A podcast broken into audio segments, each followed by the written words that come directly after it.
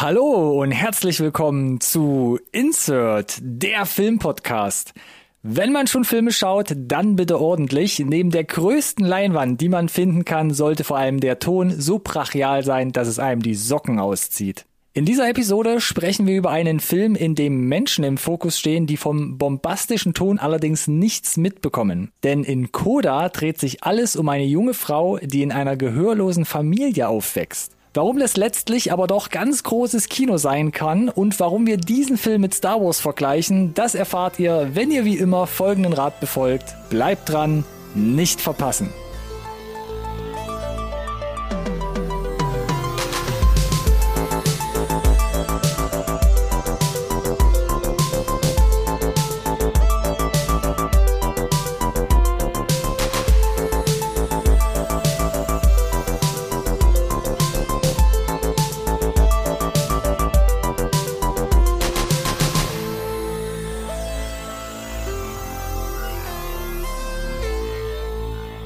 Hallo und herzlich willkommen auch von meiner Seite zu einer neuen Episode Insert Nerd Science Recorded on Tape. Der Filmpodcast, den wirklich jeder braucht. Da wollte er mich jetzt toppen, aber. Wollte ich? Ja, klang ein bisschen Oder, so. also wollte ich nicht, aber habe ich es geschafft? Hm. Egal. Wir haben uns zu einer neuen Review zusammengefunden. Interessante Vergleiche, die ja schon äh, der Introsprecher gebracht hat. Mhm, Bin sehr gespannt, wie das noch ausgeht. äh, und ich kann mir nur einen vorstellen, mit dem ich das gemeinsam aufklären kann. Mit dem Starsky zu meinem Hutch. Uh, Mit der Amy Poehler zu meiner Tina Fey. Oh, der Hallo, ist gut. Ronny. der war doch, der war doch mal nicht schlecht, ja. Frauenquote direkt im Intro mit abgefrühstückt und direkt ein bisschen das Herz bei mir aufgehen lassen. Lieber Alex, mit dieser charmanten Anmoderation. Hallöchen. Ja, mit Amy Poehler kriegt man dich, ne? Ja, da kriegt man mich schon auf jeden Fall. Ja, same. Ich verbinde Amy Poehler mit einem ganz besonderen Moment und zwar war Amy Mhm. Poehler die erste, die ich quasi in meine Google-Spracherkennung reingesprochen habe. Hallo Google, Um rauszukriegen, wie man es ausspricht, oder? wie alt ist Amy Poehler? Ah, verstehe. Und dann war ich geflasht, dass mir mein Telefon gesagt hat, wie alt Amy Poehler ist. Hm. Story of my life. Und dann, hallo Google, was ist MILF? Money I'd like to find, ja, richtig. Ah, verstehe. Sehr gut. Habe ich vorher schon gewusst, kein Problem. Ja, den kann ich tatsächlich noch nicht, muss ich gestehen. so, zum, zum Thema. Zum Thema. Coda für den äh, geschulten Insert-Podcast-Hörer, insbesondere was unsere Update-Folgen, unsere News-Folgen betrifft. Ja. Der könnte sogar wissen, worum es geht ein bisschen, ne? Weil haben da um das ein um andere Mal schon durchaus darüber gesprochen. In irgendeiner Update-Folge, ich, ich hätte es mir vielleicht nochmal raussuchen sollen, wo wir drüber gesprochen haben, dass der auf dem Sundance Film Festival lief. Richtig? Genau, und dass er erfolgreich lief und verkauft wurde. Damals aber noch mit, also aufgekauft von Apple Plus, das wussten wir dann auch. Also Entschuldigung, von Apple aufgekauft für Apple TV Plus. TV Plus, genau, richtig. Da, damals aber unter äh, der Information falscher Zahlen. Ne? Ich glaube, da waren irgendwie 18 Millionen im Gespräch, aber halt trotzdem quasi so sehr, sehr, sehr teuer unterwegs, teurer als alles andere, glaube ich. Aber in Wirklichkeit lagen wir ja jetzt ganz woanders tatsächlich. Ne? äh, hol mich nochmal ab, hast die Zahl nochmal nachgeguckt? Ich hatte irgendwie 25 Millionen. 25, ja. Doch, ja? Ja, Doch, ja. ja. Mhm, es waren 25 Millionen, das ist die offizielle Informa äh, Information. Da gibt's auch Quellen zu, die das belegen und Ui, ui, ui, es gibt auch Quellen, die sagen, dass da. Ja, dass es durchaus äh, eigentlich alle großen Streaming-Anbieter äh, sehr interessiert waren, nachdem er dort gelaufen ist. Also auch äh, Netflix, auch Amazon äh, und sonstige, also alle, die da diesen Bieterkrieg theoretisch mitgehen können, die den nötigen Zaster haben, waren wohl dabei, aber Apple hat da irgendwie noch mal einen, einen rausgeschleudert. Ich weiß nicht, da sind sie noch mal in Pfui. den Steve Jobs Flügel gegangen und haben da scheinbar unterm Kopfkissen noch mal ein paar Millionen extra gefunden und haben sich gesagt, weißt du was, da haben wir so viel Vertrauen rein in den Film, lass Nehmen uns wir, das mal, nehmen wir. lass uns das mal machen, genau. Pa- Passt wunderbar in unser vollgestopftes, ohnehin schon prall gefülltes Online-Portfolio. Stecken Nicht. wir den da doch Mhm. mit rein. Und man muss ja auch sagen, hat ja den Rekord, den Vorjahresrekord pulverisiert, wo Von Palm, Palm Springs, Springs, ja. mit 17,5 und Millionen und 69 Cent waren es, glaube ich, ähm, da schon den Vorjahresrekord irgendwie gebrochen hat. Genau. Und aber hier mit 25 Millionen nochmal ordentlich eine Schippe draufgelegt. Äh, das war alles Ende Januar, also Sundance, äh, offizieller Filmstart, dort war 29. Januar 21. Äh, in der Zwischenzeit waren dann diese Update-Folgen, wo wir da ein bisschen darüber berichtet haben. Ich meine, wir hatten auch den den Trailer und haben über den gesprochen. Wir haben auf jeden dann Fall über den endlich Trailer mal gesprochen, ja. ver verfügbar war. Und jetzt ist es soweit, dass schon eigentlich fast ein paar Tage älter, seit 13. August, die ganze Nummer auf Apple TV Plus, wenn man im Besitz eines Abonnements ist, äh, der ganze Spaß zu, zu schauen ist.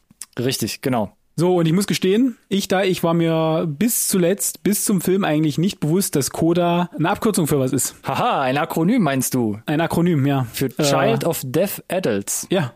Das Also heißt, das, ist- das ist ein Ding. Ein, ein Kind von ähm, gehörlosen Eltern. Eltern, ja, Ja. richtig. Scheint also wirklich in der Tat gar nicht so unüblich zu sein.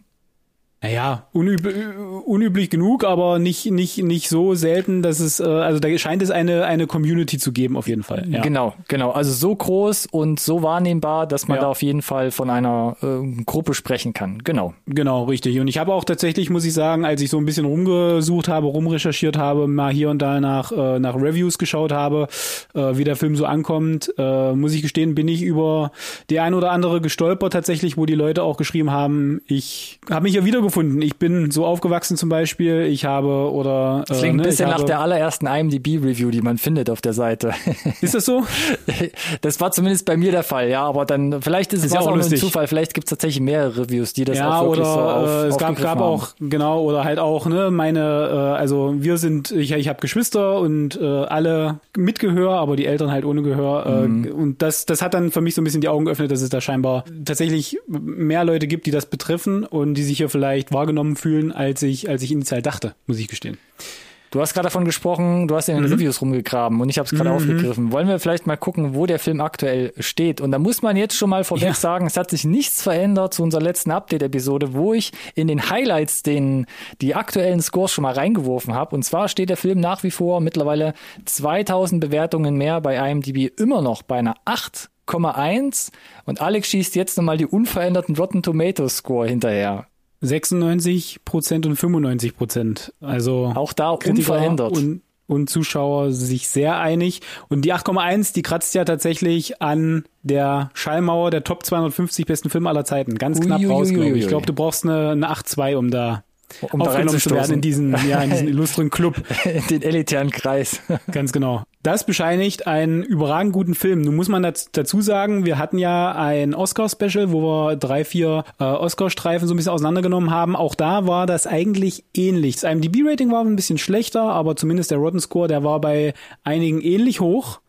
Und da hatten wir ja eine durchaus differenzierte Meinung hier und dazu. Ja, man muss sagen, Also- fast alle Oscar-Filme waren ja eher so im Bereich von 7,5. Ja. Das heißt aber auch, abgesehen von The Father, dem wir ja sehr gute Noten bescheinigt haben und was sich auch beim IMDb-Score widerspiegelt, dass der Film ja mindestens mal da anknüpfen muss. Oh ja, oder besser. Oder besser sogar. Und jetzt kommt noch der ganz große Twist. Es ist ja kein Originalfilm, sondern Was? Ko- Ko- Ko- Koda ist ein Remake. Jetzt ist es raus. Das ist ein Skandal. Das ist ein Skandal. Und zwar gab's, ich sag mal, das Original im Jahre 2014 und das hieß La Famille Bellier. Verstehen Sie die Belliers?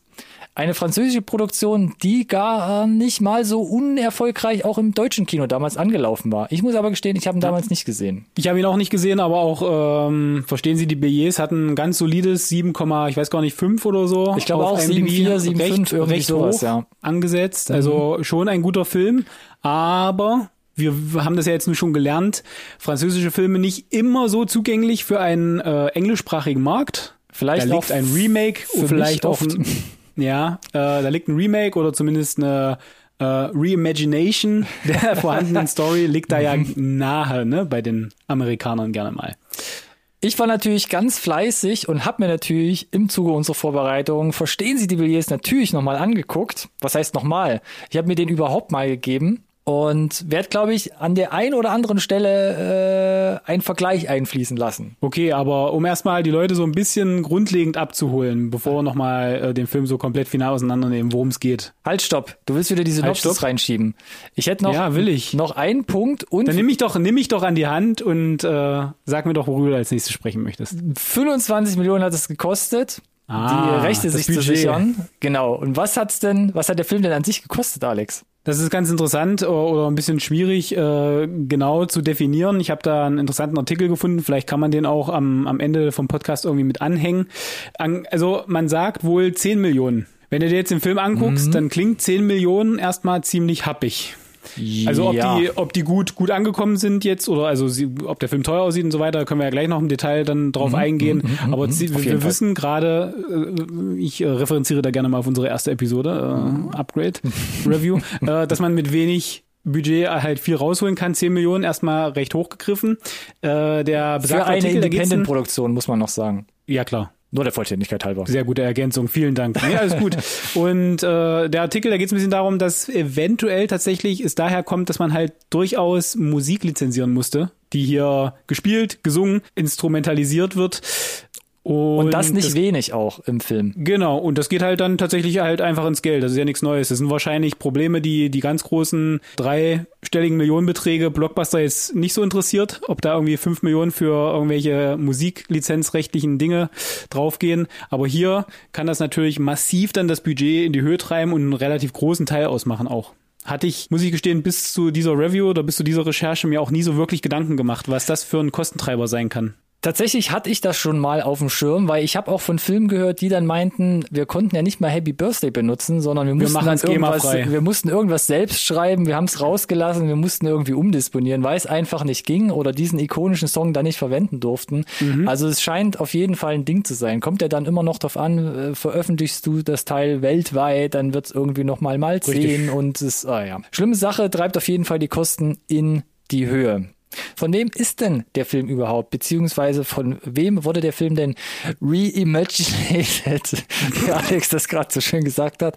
Und zwar kommt der Film von Jean Hader. Jean, ein weiblicher Frauenname mit IA geschrieben. Ja, 100% Verwechslungsgefahr mit dem männlichen Vornamen, ist aber irgendwie mhm. was, was von der englischsprachigen Insel kommt. Von daher Tricky. Die hat viele Serien gemacht oder mit yes. an Serien mitgearbeitet. Glow, Orange is the New Black. Und ich kenne sie vor allem von Tallulah von 2016. Netflix-Film hm. mit ähm, hm. mittlerweile Elliot Page in der Hauptrolle. Und ganz interessant fand ich, äh, viele Sachen, äh, bei denen sie Regie geführt hat, war sie auch in irgendeiner Kapazität auch immer äh, am Drehbuch beteiligt. Das stimmt. Tallulah zum Beispiel selbst geschrieben und ein paar Episoden, ja. wie, wie gesagt, Orange is the New Black, Little America auch aktiv gewesen.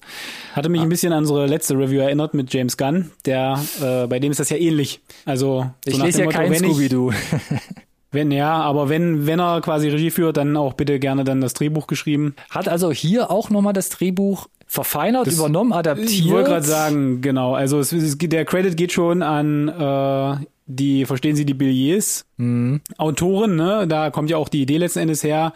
Äh, hier ist der Credit, glaube ich, offiziell äh, das Screenplay. Also die Umsetzung für die, für die Leinwand. Sind auch diverse Köpfe, die da an der Familie Bellier mitgeschrieben haben. Ich versuche jetzt nicht die ganzen hm. französischsprachigen nee. Namen hier auszusprechen.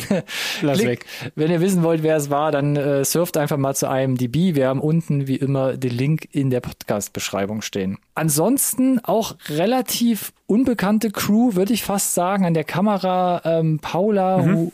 Hudo, Hudopro. Ja, das klang ganz gut. Das klang ganz gut, ne? Hat zum Beispiel zuletzt bei Fargo mitgemischt, also der Netflix-Serie. Die Musik kommt von Marius de Vries. Der war zum Beispiel schon bei Romeo und Julia und Kick-Ass dabei. Und sonst gibt's eigentlich mehr gar, also es gibt keine großen Namen letzten Endes. Auch, wie wir, glaube ich, immer feststellen bei den Analysen, das ja. Damit kriegst du den Preis auch gedrückt, beziehungsweise das Budget, glaube ich. 100 Prozent und das äh, geht ja weiter in, in das Cast auch rein letzten Endes. Das waren äh, fast durch die Bank, für mich zumindest, äh, unverbrauchte Gesichter. Also und niemand, naja. Äh, und ich wollte niemand hat sagen, so ich finde es aber so ein bisschen komisch, unverbraucht, ist, aber ja. Na, es, es, ist ja auch Quatsch, weil es sind gar keine unverbrauchten Gesichter. Alle sind schon lange im Business und haben teilweise, wenn du mal dich genau damit beschäftigst, äh, krasse Credits auch vorzuweisen. Ja, auf jeden Fall. Ähm, aber nichtsdestotrotz äh, nie so den, den ganz großen Durchbruch geschafft. Mhm. Und ja, fang doch mal an hier. Emilia Jones, die Hauptdarstellerin. Habe ne? ich vorher noch nie gesehen, obwohl sie zum Beispiel aktuell in einer Netflix-Serie zu sehen ist. Na, ist sie ja noch nicht, glaube ich. Lock and Key ist ja noch nicht veröffentlicht, meine ich. Läuft, ja, läuft es noch nicht? Ich dächte, doch, das, das läuft doch schon. Ist das schon erschienen, Staffel, ja? Die, da ist doch schon die zweite Staffel im Anrollen. Habe ich das vercheckt tatsächlich, weil ich mochte ja tatsächlich die, die Comics einigermaßen. Also das läuft auf jeden Fall die Serie seit 2020. Ah ja, verstehe. Dann müsste ich das mal noch nachholen. Und jetzt habe ich, während ich das hier nochmal lese, unsere, unsere Infosammlung, habe ich gerade gelogen. Hm. Ich habe nämlich Brimstone gesehen, unter anderem mit Guy Pierce. Da hat sie auch eine kleine Rolle gehabt, aber ich glaube, da war sie ja nochmal ein Stück jünger. Da habe ich sie wahrscheinlich einfach. Ich habe High Rise gesehen tatsächlich. Der fehlt bei mir auf jeden mit Fall. Mit Tom Hiddleston, mhm. meine ich. Ja. Und interessant fand ich, äh, in, de, in dem Rahmen House of Anubis hat sie mitgemacht. Das war 2011 schon, also vor zehn Jahren. Das also das ist so der erste Credit von ihr. Da, naja, House of Anubis war so Teenies bisschen Mystery. Verrückt. So Soap-mäßig fast. War ein relativ großes Ding, glaube ich, für die, diese Generation da. Hm. Äh, das heißt, die, die kann man durchaus schon mal gesehen haben. Bei dem Rest wird es dann tatsächlich ein bisschen schwieriger. Um, und das ist ja ganz interessant. Der Rest, wie du es gerade so schön zusammengefasst mhm. hast, sind ja größtenteils quasi die Familienmitglieder, also die die Familienmitglieder um Emilia mhm. Jones, mhm. also die Rolle von Ruby spielen. Und das sind tatsächlich auch alles ähm, gehörlose Schauspieler. Angefangen bei Troy Couture.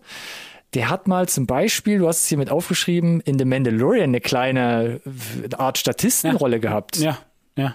Richtig. Auch interessant, dass man das aufführt. Sonst, glaube ich, eher unbekannt. Dann noch Daniel Durant. Äh, auch eher unbekannt. Ich glaube, ja, Seriendarsteller. Netflix, glaube ich, Netflix-Produktion. Genau, aber ansonsten halt äh, hier Switched at Birth. Das scheint eine Langläufer-Serie in den USA zu sein. Nie gehört, nie gesehen, nee. aber hat einen großen Credit. Äh, die Mutti tatsächlich, ne? Marley äh, Madeline. Sehr interessant. Die hat, die hat eine Vita. Da das, schlackern dir die Ohren. Das ist abgefahren, ne? Und ähm, ja, die was, ist schon ewig im Business. Was natürlich als erstes da heraussticht, 1987, das war ihr Filmdebüt, Gottes vergessene Kinder. Und da hat sie direkt mal den Golden Globe und den Oscar bekommen. 1987 als gehörlose ja. Schauspielerin. Und ähm, ja. seitdem halt im Business. Ja, also Chaos City zum Beispiel ist äh, so eine der naja, der ersten Serien so, an die ich mich erinnern kann, die vielleicht so ein bisschen, wo ich, wo ich angefangen habe, Erwachsenenhumor zu verstehen. ja? So nach dem Motto. Damals Michael noch mit, äh, ja, und dann später Charlie Sheen, ne? Ach stimmt, das hat er ja gewechselt. Der hat übernommen. Ah, ja, ja, na klar. Ah, ja. Stimmt, stimmt, stimmt, stimmt, ja. Und ich meine, Glee, Niptag, meine Güte. The Magicians jetzt aktuell, also sie ist nie, sie war, also sie war quasi eigentlich immer dabei. Ja fand ich ganz interessant. Äh, für mich äh, spannend, weil ich ihn nicht erkannt habe, muss ich gestehen, das Love Interest, nenne ich es jetzt einfach mal, mhm. Frodia Walsh Pilo aus Sing Street. Ein ganz großartiger, ich glaube, irischer, ah, kleiner Indie-Streifen, auch super musikalisch geprägt, großartiger Soundtrack zu dem Streifen, äh, wirklich eine, eine kleine Perle, Sing Street kann ich sehr empfehlen. Mhm. Und ich war schockiert, dass der schon wieder fünf Jahre alt ist und das erklärte dann auch, warum ich den Bub nicht erkannt habe. oh je, da hast du recht, glaube ich, da hast du recht. So viel zum Cast. Und ich glaube, jetzt würde ich nochmal nach unserer neuen Umstrukturierung die Synopsis ins Spiel bringen. Und die Leute ja. versuchen vollends Ich bin jetzt nicht mehr so interessiert, aber mach mal. um was es eigentlich geht. Soll ich trotzdem mal versuchen vorzulesen und den Versuch Inhalt mal. zusammenzufassen? Also. Mit dem Leben der jungen Ruby können sich bestimmt viele identifizieren. Aufgewachsen als Arbeiterkind hilft sie ihrem Vater jeden Tag im Familienbetrieb und hält in den letzten Zügen ihrer Highschool-Phase die Augen nach der großen Liebe offen. Wäre da nicht ein entscheidendes Detail? Rubys Eltern sowie ihr Bruder sind allesamt gehörlos. Was nach einer ohnehin alltäglichen Herausforderung klingt, ist für die junge Frau gleich mehrfach belastend. In der Schule wird sie als Außenseiterin gehänselt und für eigene Hobbys findet sie keine Zeit, da sie permanent ihren Eltern unter die Arme greifen muss. Das alles ändert sich, als Ruby im Schulchor ihre Liebe zum Gesang entdeckt. Ihr kauziger Musiklehrer spornt sie zusätzlich zu einer musikalischen Aufnahmeprüfung an, um ein Stipendium zu ergattern. Fortan muss sich Ruby die Frage stellen, ob sie weiterhin das Familienleben mitbestimmen oder zukünftig ihre ganz eigene Zukunft prägen möchte. Jo. So, wie immer, Copyright bei Insert Podcast, äh, Insert der Filmpodcast, Richtig. Podcast Filmpod, Insert Nerd Science. Anfragen gerne über die sozialen Medien. Mhm. Du hast ja eigentlich ganz gut zusammengefasst. Ne? Äh, wir hatten es, glaube ich, dem Trailer damals schon bescheinigt. Die, das ganze Story-Setup ist letzten Endes ein Rezept für Desaster. Punkt. Ja, oder? So könnte man es auch umformulieren und hinten auf die Blu-ray-Verpackung schreiben. Genau, nee, aber ich meine nur, ne, also das, das war ja klar, dass es da irgendwie früher oder später explodiert. Das heißt, nach dem Trailer zumindest war mir relativ klar, äh, in etwa das Schema klar. Mhm. Nachdem der Film wahrscheinlich aufgebaut sein wird und ich muss äh, gestehen, nachdem wir ihn jetzt beide gesehen haben, das war auch genau so letzten Endes. Ah, dann weiß ich gerade nicht, wo vielleicht deine, deine Meinung zum Film insgesamt hingeht. Dann lass uns Ah, doch vielleicht wirst du- mit der Analyse anfangen. Ja, na, lass loslegen. Ich habe wie immer hier als ersten Punkt das Drehbuch stehen. Mhm. Ja, ich fange einfach mal an. Für mich, Coda hat so typische Züge von einer Indie-Tragödie. Vielleicht wie du es jetzt auch schon versucht hast, so ein bisschen in die Richtung zu treiben. Ganz klar aber auch Coming of Age und da ging, glaube Yes. ich, bei uns auch beiden natürlich das Glöckchen wieder an. Korrekt. Ähm, was mir sehr gut gefallen hat an äh, Coda, das war die sehr ausgewogene Erzählung. Ich fand, alle Charaktere halten entsprechend ihrer Rolle die nötige Tiefe, die ich gebraucht habe. Das Setting der Fischerei, das ist bodenständig, rau und auch irgendwie nachvollziehbar und vor allem im Vergleich zu den Billets, und das ist schon mein erster Punkt, da war das nämlich ganz anders. Da war es so ein buntes, verträumtes Bauernleben und ich fand, man hatte bei den Billets einfach so ein typisch so typisch französische Überzeichnungen, ja. Also jetzt ist Komödie, oh, jetzt ist Drama und jetzt ist so ein bisschen Slapstick, ne? Es waren so harte Cuts und auch die Charaktere waren so überzeichnet, so ein bisschen überdreht und da konnte ich weniger connecten dazu. Das ist aber das klassische französische Kino so ein bisschen. Ne?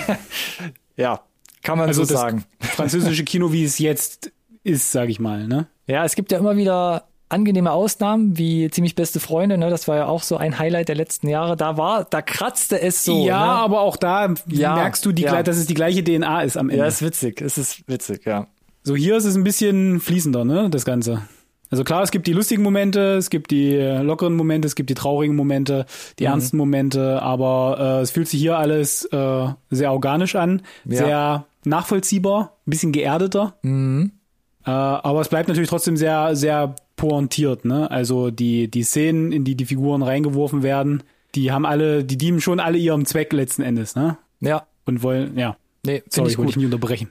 Nee, hast mich nicht unterbrochen. Ich habe dir einfach nur zugestimmt, Alex. alles gut.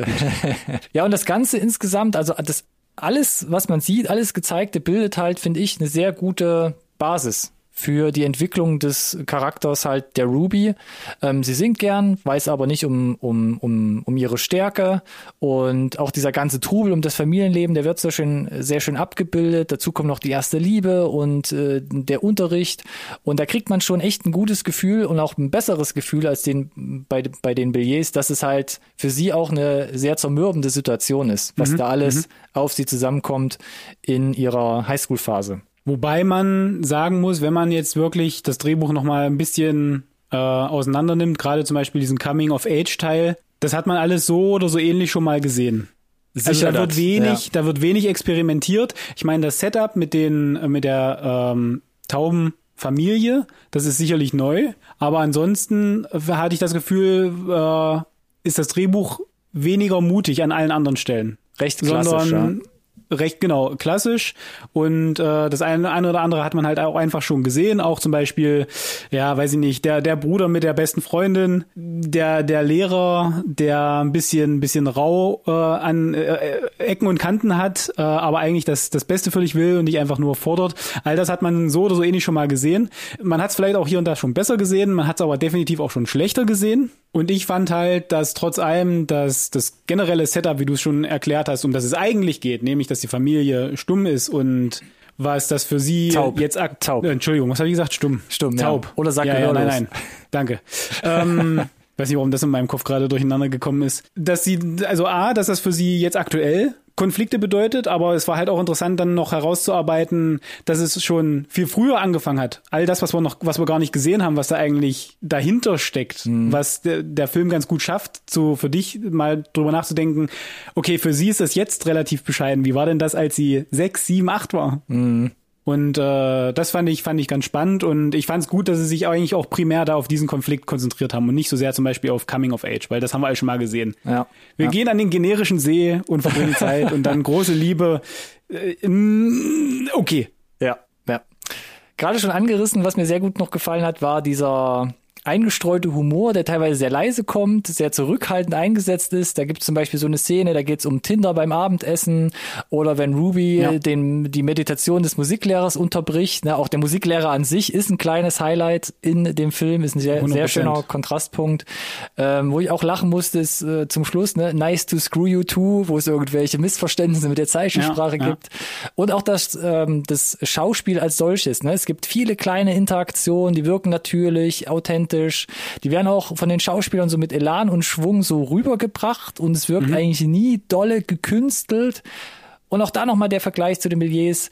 Da gab es zum Beispiel so eine Szene, das war so eine richtige Fremdschämen-Szene, wo es um die erste Periode der, der Hauptdarstellerin in diesem Film ging, wo ich dachte so, oh Gott, warum musste das jetzt in diesem Film sein? Und das war ja viel, viel bodenständiger, alles viel schöner rübergebracht und mhm. wirkte einfach alles schön integriert und nicht aufdringlich. D'accord an der Stelle. D'accord. Hast du noch was zum Drehbuch? Oder generell? Ähm, ja, also das Drehbuch ich habe ihm ja, ich habe jetzt ein bisschen, ich habe es ja ein bisschen kritisiert, muss ich gestehen, äh, dass es halt an vielerlei, äh, vielerlei Hinsicht nicht sehr, sehr mutig ist. Und ich fand halt an, äh, es gibt halt auch einige Momente, wo es vielleicht hier und da äh, Längen hatte, vielleicht einfach, weil, weil man äh, sich in gewohnte Fahrwasser begibt. Ich muss ihm aber zugute halten, dass wenn sie loslegen, gerade die wichtigen Info, äh, die, die wichtigen Szenen, oft auch die ruhigen Szenen sind das sogar, die emotionsgeladenen Szenen mein lieber Schwan, dann feuert's aber aus allen Löchern. Also das ist so on point dann vom, vom Acting, wie du schon gesagt hast, bei allen Beteiligten, äh, wie das Skript das Ganze integriert hat, dass man organisch dort ankommt letzten Endes. Und das hatte dann ordentlich Wumms für mich. Also mhm. was die den, äh, die emotionale Tragweite betrifft vielleicht. Nicht unbedingt, dass ich sage, wow, das habe ich jetzt überhaupt nicht kommen sehen, sondern einfach, dass es halt, dass man halt nah dran ist an den Figuren, super nachvollziehen kann, äh, sehr emotional mitgenommen ist und vielleicht auch die eine oder andere Träne wegdrücken muss hier und da. Dass es halt einfach funktioniert. Genau. In vielerlei Hinsicht, und in also vielen das, Szenen. Das war halt total, total bekloppt. Es gibt halt, äh, es gibt eine Szene, wo, wo der Musiklehrer sie fragt, was ist für dich Musik, ne? Und dann hat die, saß ich da und hatte Pipi in Augen. Hab nicht verstanden, warum so richtig. Tatsächlich. So gut war das. Kam da alte Erinnerungen auch hoch. Eigene Erfahrungen vielleicht. Äh, du, keine Ahnung, was es genau war, aber es hat mich äh, total mitgenommen und das war halt eine Szene, wo halt nichts gesagt wurde in dem mhm. Moment, ne? Und und da da, da war es halt das, das Acting, das on point war, aber äh, ja. diese Szene so reinzupacken, zu wissen, dass wenn du die richtige Person da draufsetzt, die das macht, dass das so eine Resonanz haben kann mit einem Zuschauer. Nicht schlecht. Hut ab an der Stelle. Ich habe noch einen größeren Punkt hier auf meinem Notizzettelchen stehen und das betrifft das Editing. Ich habe es relativ schlank gehalten mit meinen mhm, mhm, äh, Punkten. Da, ähnlich wie beim Drehbuch, da gibt es jetzt keine, also prinzipiell keine großen Überraschungen, aber was mich wirklich berührt hat, das war der, der große erste Gesangsauftritt von Ruby, weil da machen sie ja einen, einen audiovisuellen Kniff, möchte ich erstmal nur mhm, sagen. Mhm, mh, mh. Und ähm, auch das hat vom Handwerk, wie sie die Szene umgesetzt haben, für mich einfach ja. super funktioniert. Gerade auch im Zusammenspiel mit der Bildgestaltung, da gibt es den vollen Fokus auf die Eltern, die du vielleicht so in dem Publikum, weil es ja so ein, äh, so ein Auftritt in, ähm, in dem Schul Nein, in der Schule, so ein Schul genau, so ein, ja. genau in der Schule ist, was du vorher vielleicht gar nicht so mitbekommen hast, dass die Eltern so mhm. im, im, im Fokus stehen. Und dann gibt's so einen Kniff, und der hat mich dann auch total mitgenommen, wo ich dachte so, oh wow, das ist jetzt nichts, das hat man, ist nichts, was man auch noch nicht gesehen hat. Aber dann in mhm. dieser Umsetzung, mit diesem Cast, mit dieser thematischen Basis, war das einfach, hat's mich halt echt getroffen und ich war echt geflasht davon. Ja. Dann muss ich aber noch schnell sagen, Vergleich zu den Billets, da gab es die Idee auch schon, weil ich dachte so, ist das was Neues oder hatten das da auch schon mit drin? Und nein, da muss man sagen, die Idee gab es auch schon bei den Billets, aber im Gegensatz dazu wirkt es bei den Billets wie so ein billiger TV-Film, da gibt's so weirde TV-Schwenks, äh, so Kameraschwenks über das Publikum, du weißt gar nicht. Ja um was es so richtig geht, verfehlt auch in dem, äh, in der Hinsicht völlig die Wirkung, ist auch viel zu lang geschnitten und ähm, zusammengebaut. Und da muss man auch sagen, das hat in Coda hier für mich richtig gut funktioniert. Was man auch sagen muss, ist, dass das bei so oder so ähnlich bei Sound of Metal auch schon genutzt wurde. Ja. Dieses Stilmittel. Mir fiel auch sowas ein wie äh, äh, Private Ryan, da hat man das damals mhm, gesehen. Genau. A Quiet Place haben wir drüber gesprochen. Jetzt vor allem im yes. zweiten Teil war das auch ein Stilmittel. Ähm, aber in der Ausartung und jetzt kommt der ja, Vergleich ja, also aus dem in Intro. Dieser, in dieser Konsequenz äh, war es schon krass, wo ich dachte, wirklich? Und, und, da, und da ist mir ja. tatsächlich Star Wars Episode 8 eingefallen. Ah. Wo dann plötzlich, äh, jetzt habe ich ihren Namen gerade vergessen, Dolo, Hulu, Lolo, wie, wie, wie hieß die Generalin? Ist ja auch egal, wo sie zu ihrem ähm, Endmanöver ja. ansetzt und dann ja auch Beschwerden kam von vielen Kinozuschauern. Da stimmte was nicht mit der Kinokopie, da war für zehn Sekunden oder so der Ton weg. Nee, war gewollt und war dann auch in so einem yes. Bombast-Kino natürlich so ein riesiger Effekt, mal einfach nichts zu hören. Und auch in diesem Film, der ja voll ist mit Musik, trotzdem mit mhm. viel Sprache und ähm, Sound, war das, ähm, ja, das richtig gut gesessen. diese Szene. Und du hast es jetzt schon angesprochen, das wäre noch so ein äh, Pluspunkt von meiner Seite. Also audiovisuell hast du gesagt, wir hatten ja auch mit den 10 Millionen Budget, das sieht schon alles recht ordentlich aus, ne? Sa sauber gefilmt, hochwertig gefilmt. Äh, die Schärfe sitzt. Die, die Schärfe sitzt. äh, auch so diese Sequenzen äh, auf, auf dem, auf dem äh, Fischerboot.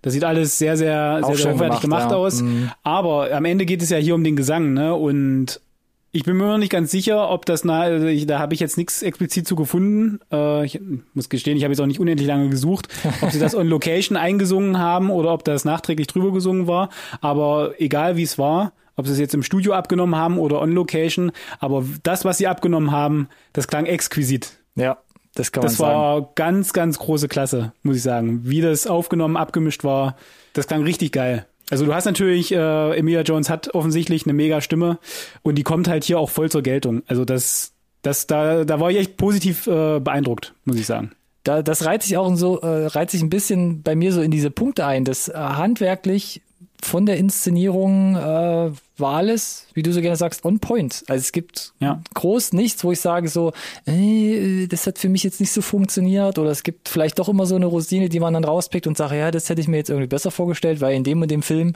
nee, ja. ist ja alles, das kann, ich doch, alles doch, habe ich, so doch, habe ich, habe ich, ja, in, in, in Ferdia Walsh Pilo in Sing Street, ja. kriegst du nämlich mit, dass er richtig gut singen kann und der verkauft sich hier unter Wert und es liegt sicherlich an der Rolle, Bestimmt, und an den ja. Gesangsstücken, die sie bekommen, aber der hätte mehr gekonnt. Okay.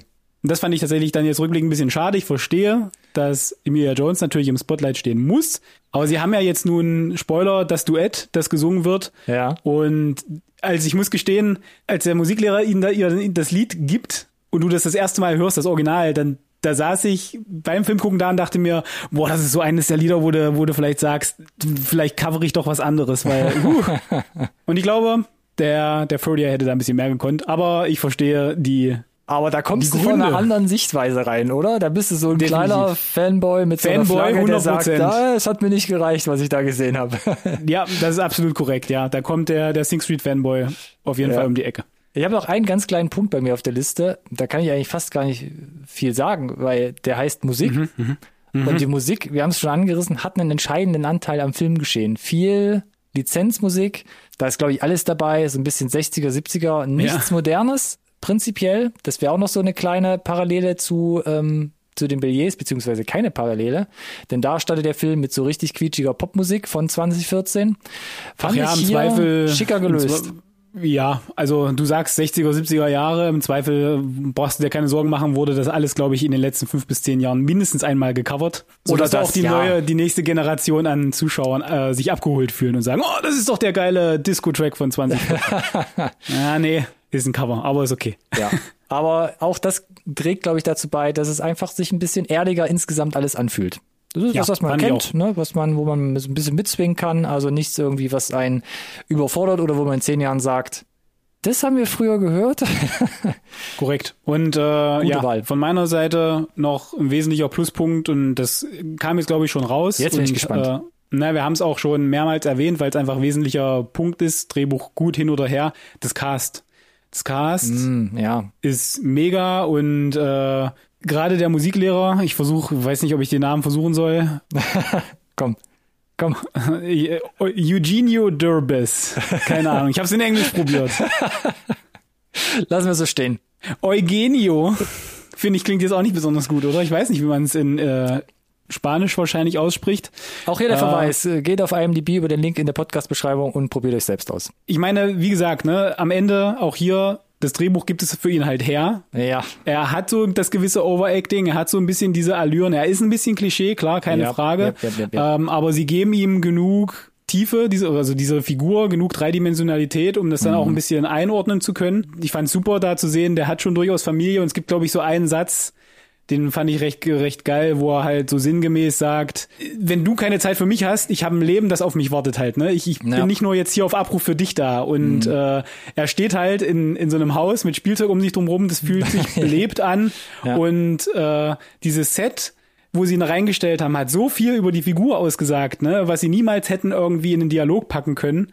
Und das ist halt diese, glaube ich, die große Stärke halt im Film, die du, du ihm auch schon bescheinigt hast, dass die Figuren alle quasi äh, genug gezeichnet sind, um als quasi äh, ja als Figur Bestand zu halten, nicht nur als als Klischee, als äh, Pappfigur letzten Endes. Mhm. Ähm, und die sind aber alle super cool mit Leben gefüllt, sind für mich eigentlich durch die Bank on point gecastet. War da sehr beeindruckt von, weil wir es gesagt haben, ne? gefühlt unverbrauchte Gesichter, aber alle ja. lange im Business und zu Recht aber. Also mhm. die wissen alle, was sie machen. War echt große Klasse, muss ich sagen. Hast du noch einen Punkt? Sonst würde ich ja fast schon auf mein Fazit schielen. Nö, tatsächlich nicht. Also wir können gerne schon Richtung äh, Fazit wandern, wobei äh, ja, das ja schon gut durchgeklungen hat. Ja, glaube ich auch. Aber bevor ich speziell auch zu meinem Fazit komme, stelle ich mhm. eine gern gestellte, immer wiederholende Frage hier in unserem Podcast, leicht abgeändert. Und zwar, Alex, braucht es einen ersten Teil? Einen ersten Teil? bezieht ein sich, Prequel meinst du? Ein Prequel. Nee, bezieht sich auf das französische Original Verstehen Sie die Billets. Und da habe ich ja auch schon ein bisschen durchklingen mhm. lassen, meine Vergleiche und Meinungen. Du hast ihn jetzt nicht gesehen. Mhm. Deshalb beantworte ich mir die Frage einfach selbst. Coda ist quasi so ein Präfazit für mich runter erzählt, hat einen schöneren Soundtrack, die Charaktere und die zwischenmenschlichen Beziehungen kommen wesentlich besser zur Geltung. Gerade auch die Beziehung zu ihrem Bruder er, erhält einen viel höheren, viel stärkeren Stellenwert. Der zentrale Konflikt über Rubys Entscheidung wird viel stärker ausgespielt, kann sich viel besser entfalten und das Ganze wird sogar noch durch so eine drohende Arbeitslosigkeit innerhalb der Familie ergänzt. Also es gibt noch so ein paar mehr Schichten, die erzählt werden. Und ich muss tatsächlich sagen, im Vergleich zu Verstehen Sie, Debilliers ist Coda tatsächlich der weitaus bessere Film. Soll es geben, ist nicht immer so. Mhm. Vielleicht sogar oft nicht so, aber äh, ja, kann ich, kann ich mir gut vorstellen. Nichtsdestotrotz, jetzt habe ich erzählt. Ja, mach du mal, kann, ja mit meinem Fazit anfangen. Nichtsdestotrotz, nicht nur, weil es nicht letztendlich das Original ist oder nicht die Idee neu ist, so habe ich trotzdem ja auch dem Drehbuch bescheinigt, dass es halt an vielerlei Stellen halt nicht so, ja, ausgefallen ist, sondern es äh, in vielerlei Hinsicht für mich eher auf Nummer sicher spielt sich in gewohnten Fahrwassern bewegt, wo äh, ja ich so auch kurz davor war, hier und da ein bisschen abzudriften, aber es immer wieder geschafft hat, die wichtigen Momente in den Vordergrund wiederzubringen, die stark runtergespielt sind, äh, mit einem tollen Soundtrack, äh, ja, und diese wichtige, diese Hauptstoryline letzten Endes, die, den Konflikt, die Probleme, das ist so eine facettenreiche Nummer, wie es eigentlich nur im echten Leben tatsächlich passieren kann wo nichts so ganz schwarz und weiß ist. Und das kommt für mich ja super raus. Ja, und wie gesagt, das geprägt mit dem tollen Soundtrack, mit dem tollen Cast, ähm, hat mich das alles sehr bewegt, muss ich gestehen. Und es zu einem außerordentlich guten Film gemacht. Oha, willst du deine Sternebewertung direkt noch raushauen oder hebst du die noch Puh, auf? Schwierig, schwierig. Ich kann ihm mit der Kritik am Drehbuch, dass er da hier und da äh, so vorsichtig ist, nenne ich es mal, und mit dem Wissen, das habe ich halt erst danach oder im Abspann letzten Endes erfahren, dass es da ein Original gibt, kann ich ihm nicht die fünf Sterne geben. Es geht nicht. Oh. Es geht, nee, es geht nicht. Es geht nicht. So, also? Und ich also? gehe davon aus, wenn du die fünf Sterne hast, dann, äh, nein, wir geben ja keine halben. Ich hätte sonst gesagt, ich, ich sage irgendwas zwischen vier und 4,5. Na komm, ich, ich rate mal mein Fazit runter. Als ich von Koda erfahren hatte, war ich sehr interessiert und ich glaube, da spreche ich auch für dich. Als ich dann aber den ersten Trailer gesehen habe, da hatte ich ein bisschen Angst bekommen, weil ich dachte so, mhm. oh, da kommt jetzt doch so eine stark kitschige Tragödie. Weil der Trailer war jetzt nicht so, also war ein bisschen tendenziös, muss ich sagen. Aber der war auch nicht so richtig mutig, der hat sich auch. Ja, ja, genau, das war das Problem, fand ich. Ja. Aber die Regisseurin, also ähm, Jean Hader, hat es tatsächlich geschafft, für mich das französische Original nicht nur zu adaptieren, sondern in wesentlichen Punkten tatsächlich zu verbessern. Produktionstechnisch wirkt Coda audiovisuell ein gutes Stück hochwertiger und auch erwachsener, möchte ich sagen. Den größten Clou muss man dann wirklich tatsächlich der Regie selbst zu schreiben. Die ganze Erzählung verläuft über die gesamte mhm. Lauflänge, vielschichtiger, homogener, was das Gesehene einfach noch eine Spur emotionaler nachwirken lässt. Und das sogar auch ohne den Vergleich zum Original, sage ich mal. Mhm. Und Coda liefert damit ein rundum gelungenes, weil einfach sehr gut inszeniertes Coming-of-Age-Kino ab, welches man einfach gern haben muss. Und damit belasse ich es schon. Und ich war auch jetzt, wo ich mir im Nachhinein nochmal so ein bisschen durchge, durchgescrollt habe, um nochmal an ein, zwei Szenen so hängen zu bleiben, muss ich tatsächlich mhm. sagen, auch wenn es ein Original gab, ich muss ehrlich sagen, ich gebe diesem Film fünf Sterne. Uh. Höchstwertung. Nicht ja. schlecht. Höchstwertung, krasser. Ja. Er heißt jetzt nicht, dass es das absolute Meisterwerk ist, aber ich habe Mhm, in dem letzten Update schon gesagt, es gibt, wie du schon gesagt hast, ein paar Klischees, aber es gibt so viele Ganz Punkte, genau. die das wieder wettmachen. Ist auf so hohem Absolut. Niveau. Deshalb Ja, ist es, ist es. Hau ich das hier raus. Also können wir uns auf viereinhalb Sterne einigen Ach oder? Gott, haben wir wieder viereinhalb? Sterne. Ja, wir haben dann wieder viereinhalb Sterne. Ah, Alex, deine Meinung, wenn du sagst. Hey, für die, äh, für die Höchstwertung für 10 von 10 oder 5 von 5 oder wie auch immer du es nennen willst, muss halt schon mal ein bisschen was passieren noch halt.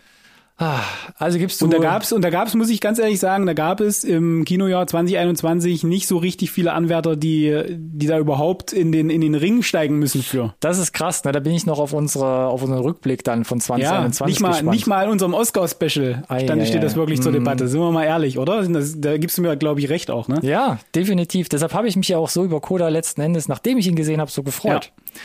So, das heißt, du schielst auf die vier und äh, Shake Hands viereinhalb Sterne insgesamt. Yes. Ja, tut mir sehr leid. Äh, Ja, aber ja, wir damit kann ich sehr, sehr gut schlafen.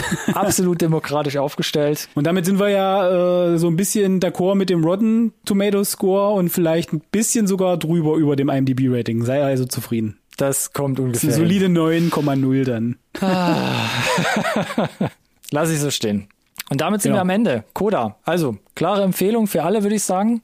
100 Prozent. Ist ein 100%. bisschen tricky ranzukommen, ne? Apple TV Plus kennen gar nicht so viele Leute, die dann äh, aktives Abo pflegen. Hm. Bisschen, bisschen schade. Das ist das größte Problem, dass er dadurch wahrscheinlich ein bisschen untergeht. Ja, also die haben natürlich ihre äh, Abonnenten, muss man natürlich sagen, aber äh, Fakt ist doch, dass er bei, äh, bei Netflix oder auch bei Amazon ein wesentlich größeres Publikum Glaub bekommen hätte. Äh, das ist tatsächlich ein bisschen schade, ja. Und deswegen ist es gut, dass wir hier im Podcast darüber gesprochen haben, würde ich sagen. Wenn ihr Zuhörenden Ja. jetzt quasi richtig angefixt seid, dann schreibt es uns gerne. Und zwar über die sozialen Medien, Instagram, Twitter und oder Facebook. Und Alex hat so eine geile Überleitung gemacht, darf er auch unseren Hm. geilen Tag, also unseren Namen, unter dem ihr uns findet, nochmal vortragen. Der da lautet. NSRT Podcast. Achtung, der Hashtag lautet folgendermaßen dann. Genau gleich, also nicht der Podcast, äh, äh, nicht der nicht der Hashtag, sondern der Hashtag ist NSRT Podcast. Das müssen wir anscheinend doch nochmal üben. Aber prinzipiell ist es ganz einfach, das kann sich jeder merken. Ganz genau. Wie immer sage ich, iTunes-Bewertung schreiben, fünf Sterne geben und uns glücklich machen. Und damit sind wir am Ende der Sendung, würde ich sagen. Ich denke auch. Äh, Und da wir letzte Woche pausiert haben, müssen wir, glaube ich, nächste Woche ganz dringend, müssen wir ganz dringend mal wieder ein Update einschieben. Ich gehe davon aus, da hat sich auf jeden Fall ein bisschen was äh, angesammelt äh, an ja, Trailern, ja, auf ja. jeden Fall. Ich habe da was von Da- Matrix gehört. Ja, Red Notice habe ich gehört. Äh, Oh, stimmt. Ja, Lange, lange in der Mache gewesen, die ja. Nummer. La- Ach, lange Beine, dachte ich. Ja, stimmt. Lange in der Auch, Mache auch, gewesen. auch, auch das hast du bei Red Notice, befürchte ich. The, äh, The Rock tut halt eben einfach alles für einen Film. Genau der, stimmt. Ja, also von daher äh, auf jeden Fall dranbleiben. Hat Spaß gemacht. Da, da Und kommt Coda nur- gucken, kommt, genau. Genau, da kommt ganz Großes auf euch zu nächste Woche. Ey, da bin ich gespannt. Es war ein Versprechen und eine Drohung. Oder wie auch immer. Äh, Von daher, vielen naja, Dank fürs ich schalte ja eh ein, wir hören uns. Genau. vielen Dank an dich, Ronny, und bis nächste Woche. Macht's Bis gut. dahin. Ciao, ciao.